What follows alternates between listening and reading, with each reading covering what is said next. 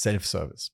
Das war so eins der großen Buzzwords, das in den letzten Jahren durch die Data und Business Intelligence Bubble ging und auch immer noch geht. Und heute werde ich mit meiner Gästin, die eine totale Verfechterin des Self-Service ist, diesem Buzzword mal den Zahn ziehen, es demystifizieren. Wir erklären euch, was ist Self-Service, wo ist es wichtig und sinnvoll, das einzuführen, wo bringt es euch weiter, wen bringt es weiter und wie setzt ihr das Ganze richtig um. Und vor allem auch, wie setzt ihr das Ganze nicht richtig um und was sind da die Gefahren? Denn hier haben sowohl meine Gästin als auch ich ein paar Learnings gemacht in der Vergangenheit, die vielleicht schief liefen und das würden wir euch gerne ersparen und das erklären wir euch heute.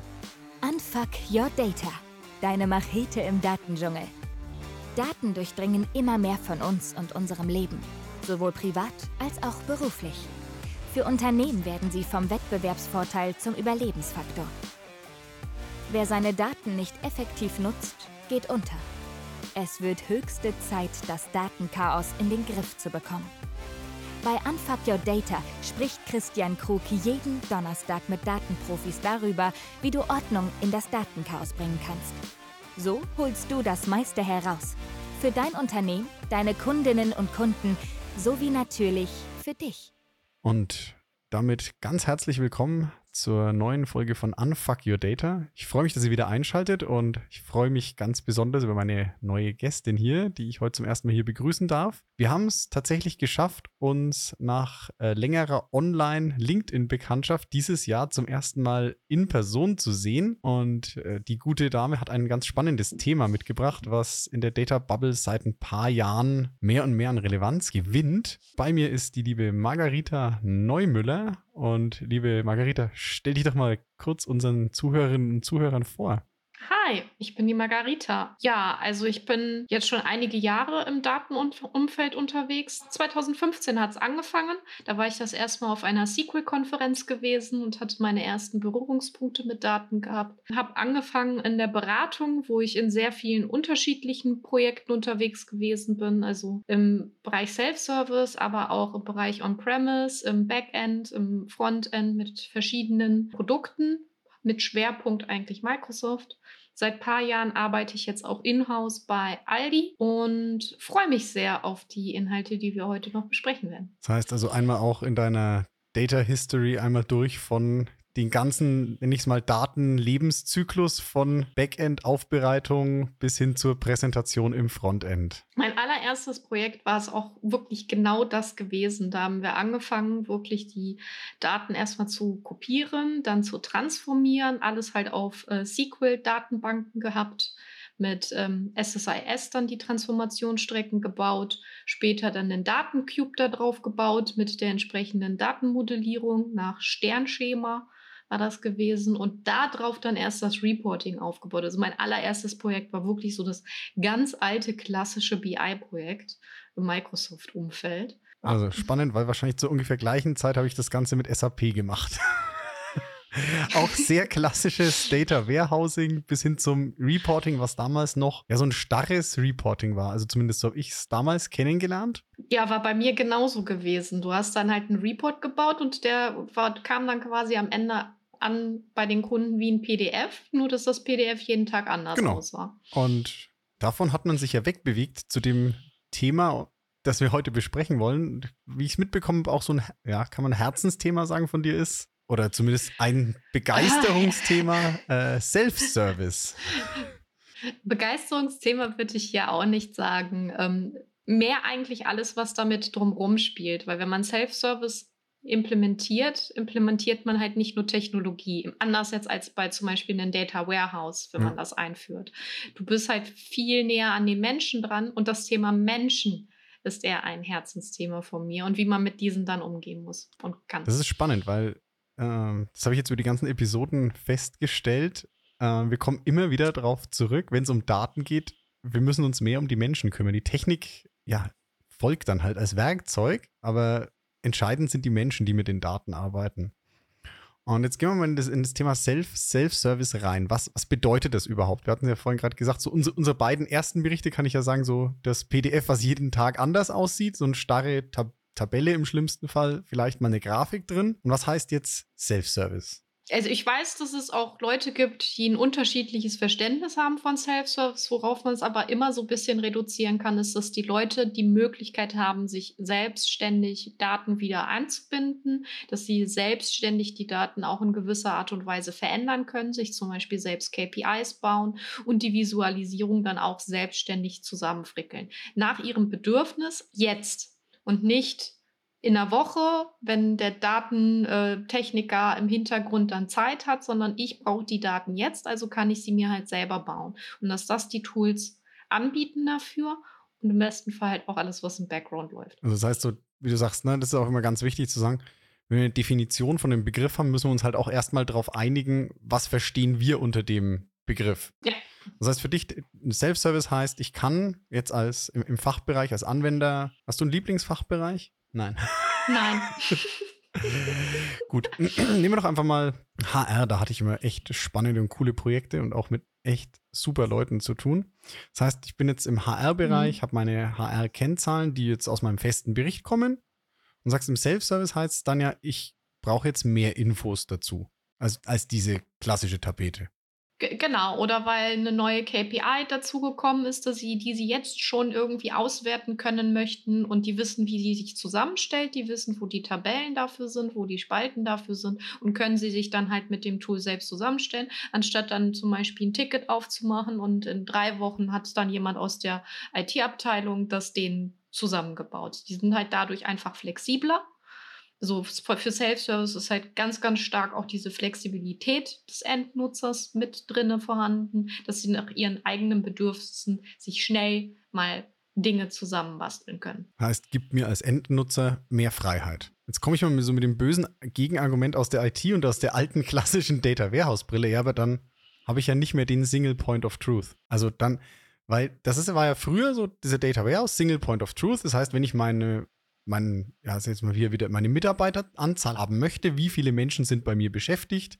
und auch wie viele Vollzeitkräfte, also Fulltime Equivalents, ist im HR auch so eine ganz wichtige Kennzahl, also wie viele Vollzeitäquivalente habe ich, dann steht diese Zahl in meinem Data Warehouse, die ruft jeder ab und wir einigen uns, dass das die Zahl ist. Wenn ich jetzt Self-Service mache, ist ja die böse Theorie immer so, da geht das verloren und dann rennt jeder mit einer eigenen Zahl durchs Unternehmen und keiner weiß mehr, welche stimmt. Das ist vollkommen richtig, dass das eine Gefahr ist. Aber auch dort gibt es Dinge, die man halt entsprechend umsetzen kann, um dem zum Beispiel entgegenzuwirken. Halt A, klar, die ähm, Verantwortung auch für die Zahlen den Nutzern selber geben. Weil klassisch ist auch, wenn du den Single Point of Truth hast, ist natürlich auch für die Datenquelle dann auch die IT verantwortlich. Das heißt, wenn irgendwas mit den Datenquellen nicht stimmt, wenn die Zahlen nicht stimmen, dann werden die halt einen auf den Deckel bekommen. Aber in dem Moment, wo du halt Self-Service machst, musst du auch die Leute verantwortlich machen für die Berichte, die sie bauen. Das kann halt schon eine Awareness generieren, weil niemand möchte dann halt eine Entscheidung treffen, sagen, ich habe das aufgrund dessen gemacht. dann guckt jemand hin und stellt fest, die Zahlen sind halt totaler Murks. Dass sich halt jeder zumindest die Mühe gibt, keine Murkszahlen irgendwie aufzubauen und jeder halt sein eigenes Ding zu machen. B, auch wenn man eine Community aufbaut, kann man da halt sich auch gegenseitig viel helfen, indem man sich zum Beispiel Zahlen dann halt auch ähm, teilt, wie man die zusammengestellt hat, wie KPIs gemacht sind. Dann gibt es noch die Möglichkeit, dass auch das Backend, also das, das Tool ist ja halt nur ein Tool, da sind ja keine Daten erstmal drin. Und das heißt, wenn du auch dann ein, ein vernünftiges Backend, eine Datenquelle, eine große Datenquelle vernünftig aufgebaut hast, dass du das Bedürfnis verringerst, irgendwelche externen Quellen dran zu hängen, verhindert das auch, dass ganz viele KPIs irgendwie sich wieder neu komisch zusammengebaut werden. Genauso wie Key KPIs, wie du dann sagst, halt im HR diese ähm, ich habe das Wort jetzt schon wieder vergessen. Ja, wir können ähm, auch eine andere nehmen. Also, einmal dort fest definiert hast, dann mhm. besteht auch nicht mehr das Bedürfnis, dass sich jeder diese zusammenbauen muss. Das ist dann halt nur so ein Zwischenweg, wenn zum Beispiel eine neue KPI dazu kommt, dass man die sich jetzt halt macht und nachträglich wird die dann zum Beispiel trotzdem in der Datenquelle einmal für alle fest definiert. Und dann gibt es auch noch die Möglichkeit, dass du natürlich auch deine Berichte in gewisser Art und Weise kategorisieren kannst. Also das weiß ich, dass das auf jeden Fall funktioniert, indem du dann zum Beispiel Marker oder sowas machen kannst, wie dieser Bericht, der wurde überprüft, der, ist, der geht nur auf feste Datenquellen, da sind fast der keine Transformationen mhm. drin, dann werden die Zahlen auf jeden Fall stimmen. Oder das ist einer, da wurden zwar Transformationen gemacht, aber das ist noch immer auf den festen Datenquellen. Das ist dann vielleicht so ein Mittelding. Oder hier ist ganz viel externer Kram drin und es wurden unheimlich viele Transformationen gemacht. Es hat auch kein zweiter irgendwie drüber geguckt über diesen Bericht, wenn der zum Beispiel geteilt wird. Und dann kann halt auch eine dritte Person, die auf diesen Bericht guckt, sehen, ah, okay, wahrscheinlich ist der Bericht jetzt nicht besonders vertrauenswürdig. Dann hinterfrage ich das noch einmal oder werde meine Entscheidung halt nicht auf genau diesen Bericht aufbauen, sondern vielleicht halt auf einem, der halt offiziell also dann siehst du im ersten Moment schon, okay, das war jetzt so diese Christian Krug Spezialauswertung, die er einmal machen wollte, um was auszuprobieren. Genau. Das heißt also, wie du sagst, ne, die Verantwortung ändert sich ein Stück weit für die ja. Daten und die Entscheidungen. Oder sollte es? Also eine, eine Organisation kann natürlich sagen, die Verantwortung verändert sich nicht offiziell, würde ich aber absolut nicht empfehlen, weil dann gibst du denen nur ein großes, buntes Spielzeug, aber keine Verantwortung damit. Und das kann ganz, ganz böse enden und auch zu viel Streit führen, weil dann natürlich auch die sonst klassischen äh, Data-IT-Menschen nicht glücklich sind, was aus ihren Daten eigentlich gemacht wird und sie die Verantwortung für etwas übernehmen, was gar nicht mehr in deren Hand liegt. Ja, klar. Und das macht die dann auch politisch wieder unglücklich, diese Verantwortung wegzugeben oder die Aufgaben wegzugeben, aber die Angst, dass sie dafür den Ärger bekommen. Ja, das ist natürlich eine Situation, da willst du nicht rein. Dass du Ärger, oder Ärger ist immer so ein bisschen hartes Wort, aber dass du verantwortlich bist für Daten oder für Sachen, auf die du eigentlich gar keinen Einfluss hast. Wenn du dafür verantwortlich gemacht wirst, was der Fachbereich ja. mit den Daten angestellt hat, obwohl du es gar nicht beeinflussen konntest, fühlt sich natürlich schlecht an. Das heißt, wenn natürlich der Fachbereich selber in der Verantwortung ist, zu sagen, okay, ich habe A, B, C mit den Daten gemacht, sind die ja letztendlich auch dafür verantwortlich, für die Entscheidung, die darauf getroffen wird. Genau. Und anders kann es halt nicht funktionieren. Und das aber auch den Nutzern verständlich zu machen, ist, glaube ich, halt auch so eine Kunst. Also, dass das selbst wenn man es offiziell irgendwo niederschreibt, dass das halt auch wirklich im Mindset ankommt, dass sie jetzt verantwortlich dafür sind und sie nicht mehr mit dem Finger auf wen anders pointen können. Also das heißt auch eine Education, also eine, eine Au ja. oh, immer, diese, immer diese Anglizismen, also auch eine Ausbildungsfrage, die Leute dahin auszubilden, mit den Daten mehr zu arbeiten, also die Datenkompetenz zu erhöhen und dann auch in die Verantwortung zu nehmen, mit ihren Daten ja selber was anzufangen und auch die Flexibilität vielleicht auch anzunehmen. Also wenn ich da jetzt zum Beispiel dran denke an ein altes Projekt, wo, wo das ich betreut habe, da ging es auch darum, Self-Service-Tool einzuführen. Und die haben schon viel mit, äh, mit den Daten gemacht. Die haben auch schon viel selbstständig mit den Daten gemacht und sich auch selbstständig Abfragen und sowas gebaut. Aber das waren eigentlich alles auch so trotzdem der Klassiker, die Tabellen. Ich fand das sehr spannend, weil ich selten gesehen habe, dass sie trotzdem so datenaffin waren und so nah schon an den Tabellen dranhingen, aber gleichzeitig diesen Sprung nicht geschafft haben, dass sie jetzt nicht nur Tabellen abfragen können mit dem Self-Service-Tool, sondern sie sich dann halt auch mal ein bisschen aufbereiten können, dass man so vielleicht auch schneller auf Insights kommt, wenn man die visuell, also auch die Visualisierungsmöglichkeiten von so einem Tool dann halt nutzt, anstatt sich halt nur durch Tabellen durchzuscrollen. Also das heißt, die haben dann in diese modernen Frontend-BI-Tools, wo du in, sage ich jetzt mal, zehn Minuten aus einem Datensatz eine echt coole Grafik machen kannst, haben die genommen, Tabellen um Tabellen gezogen. anzuzeigen. Okay, ja. also das würde ich auch nicht machen. genau. Aber das fand ich so spannend, weil normalerweise kenne ich dann so, dass die Abteilungen weiter weg eigentlich von den Tabellen sind. Und da hatten wir das schon. Die waren schon datenaffin. Die kannten sich auch schon relativ gut in den Datenstrukturen aus. Aber die haben sich nur Tabellen gezogen. Wie habt ihr dann weitergemacht? Ja, wir haben dann halt versucht, ähm, so ein paar Key-User zu identifizieren, die auch nochmal den Schritt weitergehen wollten, die Bock darauf hatten. Also A, es wurden halt natürlich alle erstmal auch vernünftig geschult. Also alle haben auch eine Schulung durchgemacht, wo sie dann halt auch die anderen Möglichkeiten gezeigt bekommen haben. Also alle haben auf einem Mindestniveau angefangen. Dann haben wir versucht, Key-User zu identifizieren, die einfach gezeigt haben, dass sie auch ein bisschen Bock haben, mehr mit dem Tool zu machen. Haben die nochmal versucht, nochmal ich sag mal so, speziell zu enablen und haben dann auch einen Community-Treff innerhalb des Unternehmens aufgebaut, wo vorher schon Fragen gesammelt worden sind, wie zum Beispiel, wie kriege ich was beso besonders hin oder ich habe Schwierigkeiten, XY zu machen, um diese Fragen auch ein bisschen, ich sag mal, wie bei so einer kleinen Konferenz mit kleinen Vorträgen auch zu beantworten und haben das aber auch zumindest von der Hälfte der Präsentierenden aus dem Business, also von den Usern selbst zeigen lassen. Und halt von den speziellen Key-Users, die haben dann halt wirklich irgendwie einen tollen Use-Case gefunden, haben nur tolle Visualisierungen draus gemacht und haben diese halt auch vorgestellt. Und sie so versucht haben, das nicht nur von uns aus der IT Seite zu kommen, weil man ja doch so weit weg ist und man dann doch auch irgendwie gehört hat mit, ja, wir können es natürlich, weil wir sind ja die IT und die, die, aber für die ist das viel zu schwierig, sondern halt von ihren eigenen Leuten übertrieben zeigen lassen, um die Hemmschwelle da auch einfach mal auszuprobieren, wieder gering zu halten. Also da war wirklich das Problem, dass die viel mehr mal ausprobieren sollten, auch mit den Transformationsmöglichkeiten, weil sie sonst halt gar nicht erst in diesen Trott kommen, auch wenn sie mal was flexibel brauchen, das auszuprobieren, sondern dann am Ende trotzdem zur IT laufen und dann sagen, zeig mir mal, wie das im Self-Service-Tool geht. Und das sollte halt nicht der Sinn der Sache sein, auch bei der Einführung, dass die eigentlich sollte ja die IT damit auch entlastet werden, weil die Verantwortung da ja auch wieder rausgenommen worden ist. Es hat ähm, relativ gut funktioniert. Also die haben das sehr gut aufgenommen, dass das von ihren eigenen Kollegen gekommen ist und das hat ihnen dann auch nochmal so einen Selbstbewusstseinspush gegeben. Und ich sag mal, bei denen, die vielleicht den Key-User mochten, war das so ein, oh cool, und dann kann er es mir vielleicht erklären und dann müssen die halt nicht unbedingt zur IT gehen.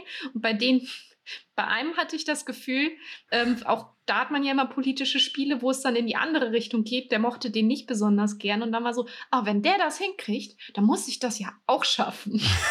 das ist ja auch, auch mal eine, aber ist ja eine coole Dynamik, die sich da entwickelt. Ich finde es ja. ganz, ganz spannend, dass du sagst, dieses, ja, es ist schon immer noch so ein bisschen Organisationssilo da, IT, Fachbereich, weil ich auch, also persönliches Gefühl habe, es weicht schon auch auf. Also gerade in einigen Organisationen habe ich es erlebt, dass Leute aus der IT in den Fachbereich gewechselt sind oder andersrum und dann eben da dieses Know-how mitgenommen haben. Aber was du gesagt hast, fand ich ganz wichtig, dieses, wenn jemand aus dem Fachbereich, der ja ein ähnliches Know-how, eine ähnliche Ausbildung hat wie die Kolleginnen und Kollegen, das mal vorstellt und sagt, hey, das habe ich gemacht, dann ist zum einen die Person super stolz, weil sie sagt, hey, guck mal, ich habe dieses coole Dashboard gebaut. Und zum anderen sehen die anderen Mitarbeiterinnen und Mitarbeiter aus dem Fachbereich auch, okay, hey, das ist jetzt kein, ja, ich sage immer so ein bisschen schwarze Magie oder Rocket Science in der IT, sondern mit den neuen Tools ist es auch möglich, ohne allzu große Programmierkenntnisse und ohne IT-Studium Berichte zu bauen und mit Daten zu arbeiten. Genau. Und vor allen Dingen, unabhängig jetzt auch von demselben Background, den man dann halt hat, es sind Leute, die kennen sich.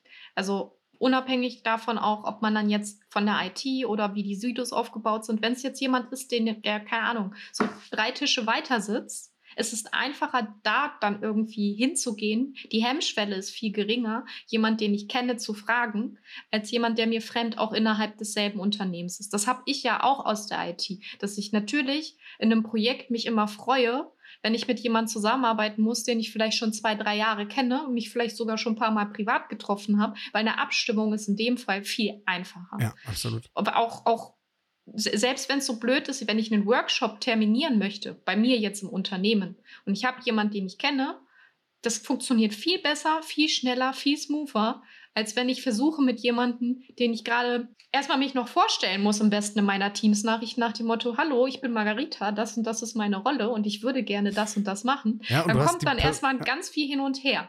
Ja, und du hast die Person, das ist auch so meine Erfahrung, wenn du mit jemandem nur schriftlichen Kontakt hattest, das ist das eine Level, wenn du dann mal telefoniert hast, wird es noch ein bisschen besser, aber sobald du dich einmal irgendwie die Hand geschüttelt hast, dich irgendwo getroffen hast, wird die Kommunikation auch noch mal besser. Also so gut die virtuellen Tools alle jetzt sind, aber das ist schon noch mal auch für mich noch ein Unterschied. Und klar, wie du sagst, wenn dann, wenn der, die Person dann drei Schreibtische weiter sitzt, ist natürlich die Hemmschwelle auch hinzugehen und zu sagen, hey, hast du mal fünf Minuten, ich komme vielleicht gerade nicht weiter, deutlich geringer. Oder auch noch mal im Detail nachzufragen. Hey, ich habe da gesehen, du hattest das vorgestellt. Ich habe da irgendwas nicht verstanden. Kannst du mir das noch mal detailliert zeigen? Es ist, ist, halt einfach viel einfacher. Aber deswegen, ich, ich bin auch der Meinung, dass dieses Event ein großer Erfolg gewesen ist, auch weil wir es von den Nutzern selbst haben machen lassen und zeigen lassen. Aber gleichzeitig war das auch nur so der Start gewesen. Also ich, ich war dann später nicht mehr im Projekt mit drin, aber das sollte dann auch wirklich regelmäßig stattfinden, irgendwie einmal im halben Jahr dass alle Mitarbeiter, die Bock hatten zu dem Thema, es einfach innerhalb der Arbeitszeit zwei Stunden oder so geblockt worden sind und dann die Leute dorthin gehen konnten nach Interesse. Ähm, auch vorher Themen einreichen konnten nach Interesse und dadurch sich natürlich auch nochmal so ein Community-Gedanke halt aufbaut und ja. die sich auch dadurch weniger alleine gelassen fühlen mit dieser ganzen Veränderung, wie man arbeitet, welches Tool dort ist. Und man hat da halt auch schon mitbekommen, dass viele auch erleichtert waren, dass sie nicht die einzigen auch mit den Problemen sind vielleicht. Also wenn irgendwas nicht funktioniert hat, dass sie einfach glücklich waren, ah, okay, es liegt gar nicht an mir, das ist ein Problem vom Tool.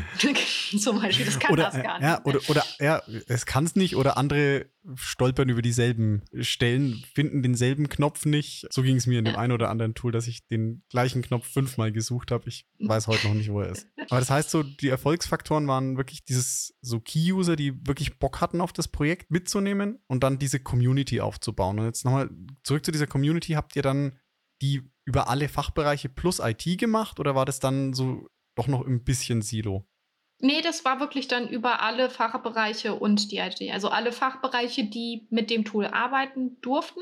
Also mhm. es gab keine Lizenzen für alle, alle Mitarbeiter, aber die haben halt bestimmte Abteilungen einfach identifiziert, wo das Sinn macht, wo die damit starten wollen. Und die wurden dann halt auch alle eingeladen. Also alle, die Lizenzen hatten im Prinzip. Cool.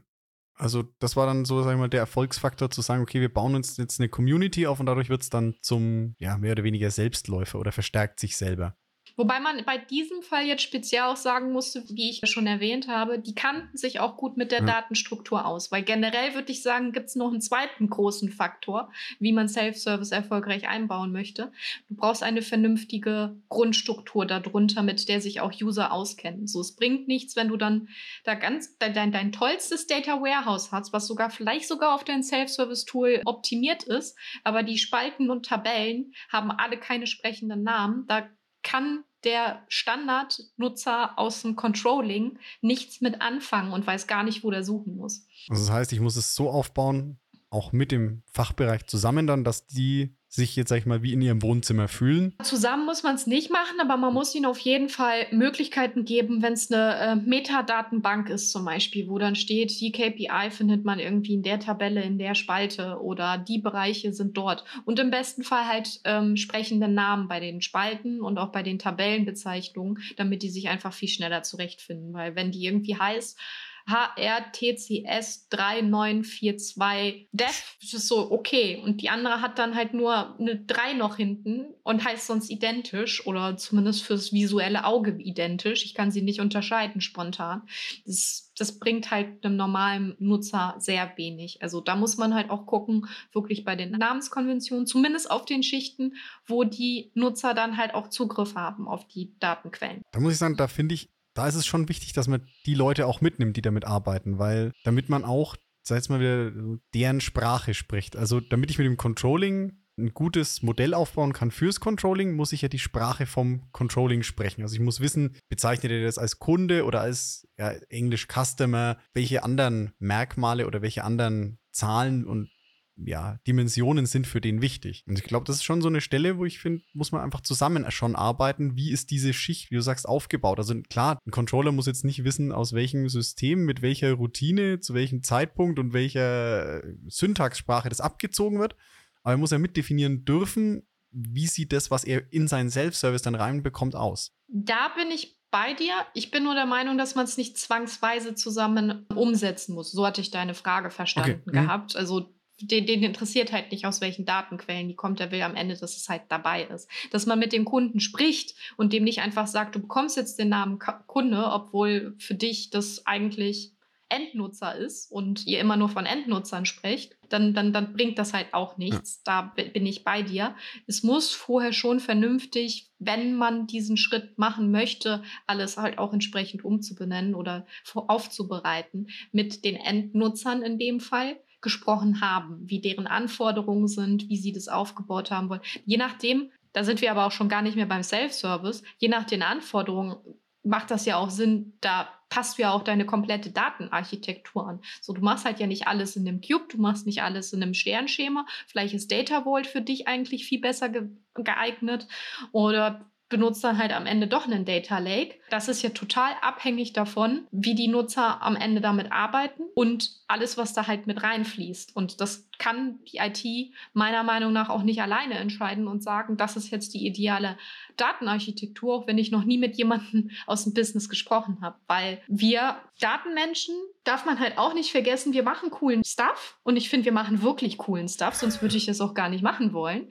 Aber wir machen das eigentlich für andere so. Wir treffen keine Entscheidung anhand der Daten. Wir machen kein Geld. Wir geben Geld aus nur so, wie wir es dann halt aufbereitet haben, wie wir es delivern, das kann Geld machen, weil jemand anderes eine bessere Entscheidung treffen kann. So, wir machen es für die Menschen. Wir sind wirklich reiner Dienstleister. Aber wir alleine oh, könnten die beste Datenarchitektur der Welt aufgebaut haben, wenn die halt niemand nutzt und nicht da drauf geht oder es den Bedürfnissen nicht entspricht, weil viel zu langsam, haben wir halt Geld verbrannt. Das kann ich ja eigentlich einfach nur so stehen lassen. Danke. Nee, diesen Dienstleistungsgedanken, super, Margarita. Danke, echt. Äh, ich ich glaube, das ist auch der Grund, warum die immer wieder auf das Thema Menschen zurückkommen. Ja. Und jetzt auch auf deinen Anf äh, Anfang zurückkommen. Ja, wir machen es ja halt auch für andere Menschen so. Wir machen es dafür. Also das, was mich auch glücklich an meinem Job macht, ist zu sehen, wie jemand anders plötzlich glücklich ist oder eine Erkenntnis hat, dass der gerade was Cooles gefunden hat. Mich interessiert technologisch nicht, dass ich eine besonders tolle Query geschrieben habe, die besonders performant ist. Mich interessiert, dass am Ende der Nutzer echt happy ist und mir vielleicht sogar erzählen kann, hey, ich habe einen krassen Mehrwert gefunden. Ich habe jetzt, keine Ahnung, ähm, in genau der Kombination habe ich einen Fall gefunden, wo wir bei einem bestimmten Kunden aus unserer Perspektive 40.000 Euro sparen können. Ich so, cool. Einfach so, in, in gefühlt zehn Minuten Arbeit, dadurch, dass man sich immer tiefer im Self-Service-Tool reingeklickt hat und am Ende da irgendeinen Nutzer gefunden hat, der warum auch immer viel zu viel Geld gekostet hat. Kann ich jetzt eigentlich auch nur so unterschreiben. Das ist, finde ich auch ganz äh, faszinierend, dass du es sagst. Wir kommen wieder zurück auf die Menschen, für die Menschen und dass diese ITler jetzt auch ein Stück weit gerade auch in der Wahrnehmung die letzten Jahre jetzt aus diesem, ich nenne es mal ein bisschen Server betreiben, Kellerkinder-Image schon auch rausgekommen sind. Weil ja. es war ja schon, also ich weiß noch, als ich studiert habe, gab es äh, diesen Klischee-Server-Admin der Universität, der ja tatsächlich im Keller unten saß und im Serverraum irgendwelche Dinge getan hat und äh, ja ab und zu mal Tageslicht bekommen hat. Das war sehr klischeehaft und dieses Klischee ist aber in ganz vielen Köpfen drin, dass die IT und auch diese Data-Leute halt eigentlich, sagen wir mal, diese Nerds mhm. im Keller sind. Aber eigentlich sind wir ja Dienstleister für die Leute, die ja im Business, also in den einzelnen Fachabteilungen arbeiten super cool ist, nochmal rauszustellen.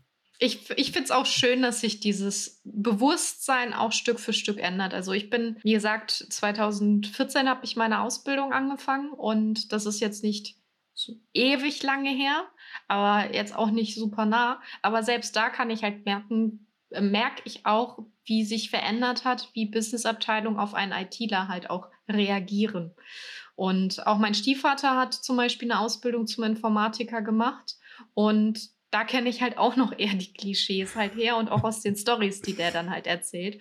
Das sind dann halt solche Dinge wie, ja, der ITler hat ein Lieblingsgetränk. Es ist entweder Kaffee, Cola oder Energy Drink. Aber Hauptsache Koffein, so nach dem Motto, weil man ja den ganzen Tag vom Computer da sitzt und irgendwelchen Kram programmiert. Das ist ja aber heutzutage nicht mehr so. Inzwischen hast du dadurch ja auch in den Großbetrieben diese Großabteilung mit so vielen Leuten und nicht jeder davon programmiert. Das funktioniert ja auch ja. nicht. Und Mate nicht vergessen. Die gute Mate. Das gab es damals noch nicht. oh, da, da, machst du, da machst du jetzt ein Fass auf. Die gibt es nämlich seit äh, 1924, habe ich jetzt neulich gelesen. Ja, dann gab es die zumindest nicht in der gesellschaftlichen Wahrnehmung und auch nicht in der genau. von meinem Stiefvater. Das mag sein. Korrigiere ich gerne. Nein, da, da, muss ich sagen, da bin ich natürlich regional vorbelastet. Die wird nämlich 30 Kilometer von hier produziert. Und deswegen kenne ich äh, persönlich Club Mate schon aus meiner Abi-Zeit oder noch davor. Und das ist jetzt halt auch schon ein bisschen her. Ja. Danke fürs Kompliment. so, ich würde gerne nochmal so Richtung Abschluss. Du hast gesagt, so ja. Self-Service. Ähm, hast auch mal gesagt, wenn ich das einführen will. Und der Vorteil ist ja, die Fachabteilung arbeitet ja, etwas flexibler, mehr mit Daten. Gibt es denn Gründe, wo du sagst, okay, Leute, lasst es einfach, Self-Service einzuführen? Oder wenn, wenn ihr Self-Service einführt, so zwei Dinge, wo du sagst, macht es bitte nicht, sonst werden alle unglücklich und ihr verbrennt nur Kohle. Ganz wichtig, wenn man der Meinung ist, ich habe jetzt mein Self-Service-Tool installiert, jetzt habe ich Self-Service, dann lass es einfach bitte ganz bleiben. Weil dann baust du dir eine Schatten-IT auf, dann baust du dir ganz viele Schatten-KPIs auf. Du hast ganz viele verschiedene Kennzahlen, die ganz unterschiedlich aussehen. Du hast keine äh, Datenaffinität bei den Kunden aufgebracht. Du hast nur sehr viel Frust mitgenommen an allen Stellen, weil wahrscheinlich die IT frustriert ist, dass alles irgendwo anders ist, sie aber vielleicht im schlimmsten Fall noch die Verantwortung übernehmen und der Kunde, äh, also die Endnutzer im Business sind auch alle unglücklich, weil nichts funktioniert richtig, Performance ist doof, sie finden ständig keine Tabellen und man baut eigentlich nur viel, viel mehr Supportaufwand auf, als man das mal ihnen abgenommen hat. Und das andere ist, wenn du zwar dann halt die Grundlage aufbaust, aber die Leute nicht mitnimmst. Ich sag mal, die Leute mitzunehmen in den Business-Abteilungen. Das ist noch wichtiger, als die richtige Datenstruktur aufzubauen. Aber eigentlich sollte man beides machen. Man braucht irgendwie eine anständige Plattform, eine Basis, auf der man arbeiten kann und muss die Leute mitnehmen. Wenn du eins von beiden nicht machen möchtest, so partout gar nicht, dann lass es ganz bleiben. Dann bleib einfach lieber bei deinem guten alten, ähm, ich habe meinen statischen Report und gut ist. Den hätten wir aber auch vor zehn Jahren haben können. Ja. Und warum haben wir vor zehn Jahren keinen Self-Service gemacht? Ich glaube, da ist es ausnahmsweise wahrscheinlich mal tatsächlich die Tools. Ja. Weil die noch überhaupt nicht reif waren. Ich weiß gar nicht, ob sie vor zehn Jahren. Doch, vor zehn Jahren gab es die schon, meine ich. Sehr rudimentär. Es, also, wenn es gerade so ganz frisch erschienen, wobei man auch nicht vergessen darf, im Prinzip gibt es Power BI schon sehr, sehr, sehr lange.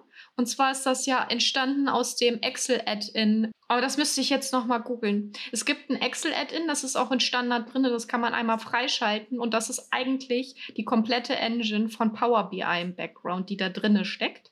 Und mit der du halt schon Daten anbinden konntest, an SQL-Quellen anbinden konntest und auch schon leichte Transformationen vornehmen konntest. Power BI hat das dann nur hübsch gemacht. Sehr Aber schön. ja, das wusste trotzdem niemand. das sind jetzt die, die Hardcore-Nerd-Fun-Facts. Super, das heißt, ja, wir haben mal gefunden, vor zehn Jahren hat man Self-Service nicht gemacht, weil wir damals tatsächlich die Tools noch nicht hatten. Heute mit den neuen Tools haben wir die Möglichkeiten, flexibler mit Daten zu arbeiten. Und ganz wichtig ist, wie du sagst, dass wir die Leute dann auch mitnehmen, die das machen. Power Query war's. Power Query, sehr spannend. Habe ich auch wieder was gelernt über das Microsoft-Umfeld. Liebe Margarita, so Richtung Ende. Ich habe noch zwei so Abschlussfragen, denen sich jede Gästin, jeder Gast stellen muss. Und die erste wäre, was war denn das letzte Lied, was du als Ohrwurm hattest? Das ist Not in Love von Crystal Castles in der Version, wo Robert Smith die Vocals gegeben hat. Kenne ich nicht, aber muss ich dann gleich mal bei Spotify abfragen. Und das andere, ich hätte noch eine Bitte. Würdest du bitte unseren Zuhörerinnen und Zuhörern ein Buch empfehlen mit zwei kleinen Einschränkungen? nicht ein Buch, das du geschrieben oder mitgeschrieben hast und ich soll es auf der Arbeit auf dem Schreibtisch legen können, ohne rot zu werden. Also bitte keine ab 18 Literatur. Aber ansonsten thematisch völlig frei. Was sollte man einfach mal lesen? Ich persönlich bin der Meinung, dass ich dann Die Götter müssen sterben von Nora Bensko empfehlen möchte, aus mehreren Gründen. Und zwar ist das ein High, ich sag mal ein Dark Fantasy Buch. Es ist nicht ab 18, aber man sollte es nicht seinem zehnjährigen Kind geben, auf jeden Fall. Ähm, was in dem antiken Griechenland spielt, von, zu der Zeit der Amazonen, die im Laufe der Geschichte sich halt gegen die Götter dann auch auflehnen. Und es ist unheimlich, ich sag mal auch feministisch, weil die Frauenfiguren dort unheimlich stark sind, die Männerfiguren halt auch, aber besonders charakterisierend sind dort halt die Frauenfiguren. Es ist auch eines der wenigen Fantasy-Büchern, wo ich auch non-binäre Charaktere lesen konnte und durfte, vor allem in der Fantasy. Es ist unheimlich progressiv und ähm, fand das unheimlich spannend auch zu lesen vom Schreibstil. Und es ist wirklich ein deutschsprachiges Buch von einer deutschen Autorin, was ich auch immer sehr spannend finde, weil ich der Meinung bin, es wird auch häufig, vor allem im Fantasy-Bereich, mehr aus dem Ausland empfohlen. Und es ist auch eine deutsche Frau äh, of Color, Woman of Color, die das auch geschrieben hat, was in der deutschen Fantasy-Szene fast kaum vorhanden ist. Ich Aber sagen, es ist auch ist ein ja mega gutes Buch, kann ich sehr empfehlen. Also auch die Handlung selbst. Super. Danke dir. Das ist mal eine spannende Empfehlung. Also ich habe auch ein paar Fantasy-Romane hier stehen, denen noch nicht. Ich sage jetzt mal noch nicht. Äh, Hole ich gern mal nach. Und damit, äh, liebe Margarita, nochmal herzlichen Dank fürs Gespräch, dass du dir heute auch nochmal die Zeit genommen hast, hier Gästin zu sein. Dann allen Zuhörerinnen und Zuhörern vielen Dank fürs Einschalten. Wenn euch die Folge gefallen hat, dann abonniert gern den Podcast, falls ihr es nicht ohnehin schon gemacht habt. Und wenn ihr Fragen zum Self-Service habt, kommt gern auf Margarita und mich auf LinkedIn zu. Und damit euch allen einen schönen Tag. Dankeschön fürs Einschalten. Ich habe zu danken und folgt ihm.